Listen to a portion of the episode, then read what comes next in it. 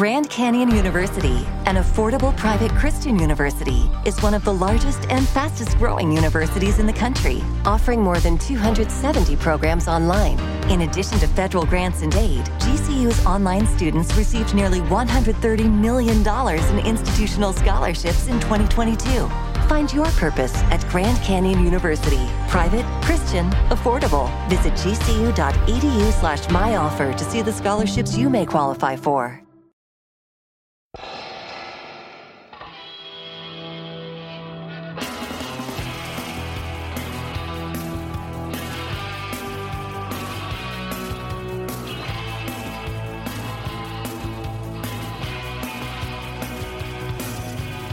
Damas y caballeros, amigos y amigas, esto es la tercera hora de días extraños.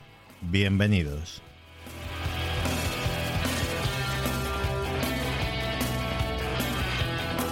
Los políticos quieren el poder. Eso es algo absolutamente evidente y es algo absolutamente innegable. Pero la pregunta que yo me hago siempre es ¿para qué quieren el poder?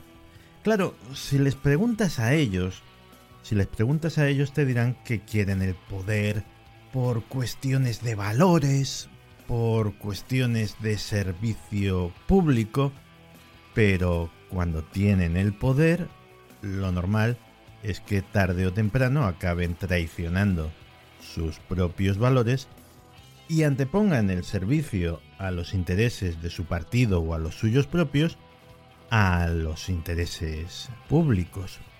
Así que careciendo de convicciones claras aunque se presuma de ellas, ¿para qué?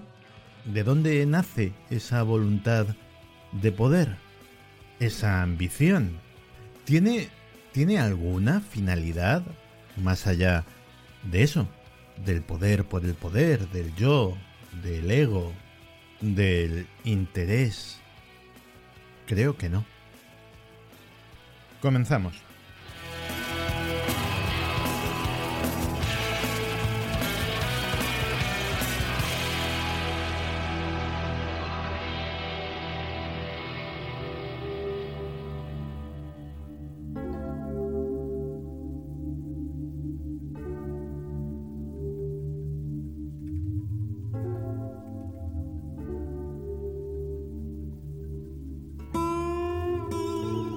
Y me temo que hay que abrir un melón, un melón complicado, un melón muy polémico. Pero flaco favor estaríamos haciendo si mirásemos para otro lado, porque hay un exceso de mortalidad. Está muriendo más gente de la que moría antes, de la que debería morir en un año normal. Y los médicos no tienen ni la menor idea de cuál es la razón. Que sí, que se apuntan muchas hipótesis variadas, todas ellas muy posibles, todas ellas muy básicas, que si esto, que si lo otro, que si la abuela fuma, pero el hecho sigue estando ahí.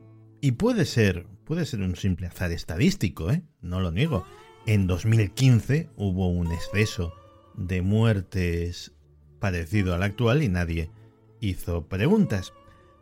Pero desde 2015 han pasado muchas cosas, ha pasado una pandemia, un confinamiento, unas vacunas, y ahora todos estamos muy sensibilizados con los temas de salud y con los temas epidemiológicos.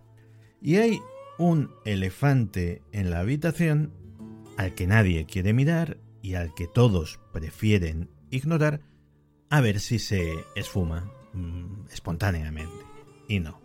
Y el elefante en la habitación está muy claro, es que si esto no es un capricho estadístico, no es una desviación de la media fortuita que hoy ha coincidido con esto, si esto tiene una causa, cualquier causa imaginable, la contaminación, el cambio climático, lo que sea, cualquiera de esas causas estaba presente con la misma intensidad antes de la epidemia del COVID y estas cosas no pasaban. Así que hay que concluir que si esto, insisto, no es un mero capricho estadístico, la causa, sea cual sea, tiene necesariamente que ver con la pandemia y lo ocurrido a raíz de esta.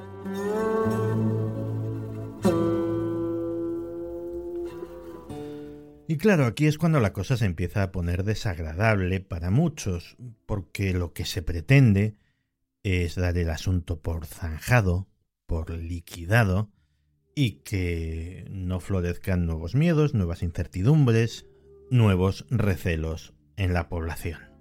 Pero el elefante sigue ahí, absolutamente ajeno a nuestros deseos y obstinado en su presencia.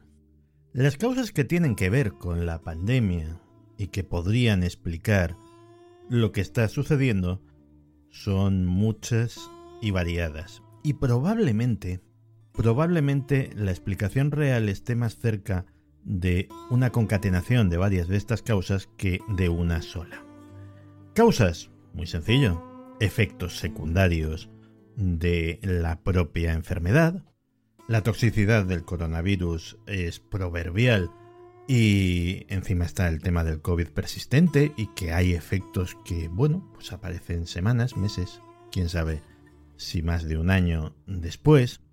Los efectos psicológicos, tanto de la epidemia en sí como de los confinamientos, a falta de tener datos del 2021 y del 2022, hay un consenso general en que las cifras de suicidios, por ejemplo, están en máximos históricos.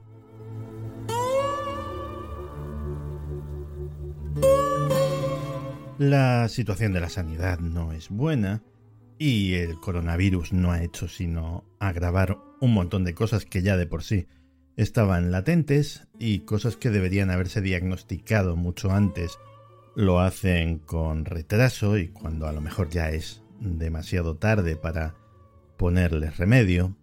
Y luego están las dos cuestiones tabú, las dos cuestiones de las que no se puede hablar. Una de ellas es que, bueno, hemos decidido convivir con el virus. Hemos eliminado restricciones, hemos eliminado mascarillas, hemos eliminado un montón de cosas en beneficio de la economía y en beneficio de la convivencia y en beneficio de la salud mental de las personas y en beneficio de un montón de cosas que sí, que lo admito, y hemos decidido convivir con un agente patógeno que no es en absoluto inocuo y esa decisión obviamente tiene consecuencias. Como tiene consecuencias. ¿Te está gustando este episodio? Hazte fan desde el botón apoyar del podcast de Nivos. Elige tu aportación y podrás escuchar este y el resto de sus episodios extra. Además, ayudarás a su productor a seguir creando contenido con la misma pasión y dedicación. O'Reilly Auto Parts puede ayudarte a encontrar un taller mecánico cerca de ti. Para más información, llama a tu tienda O'Reilly Auto Parts o visita oreillyauto.com.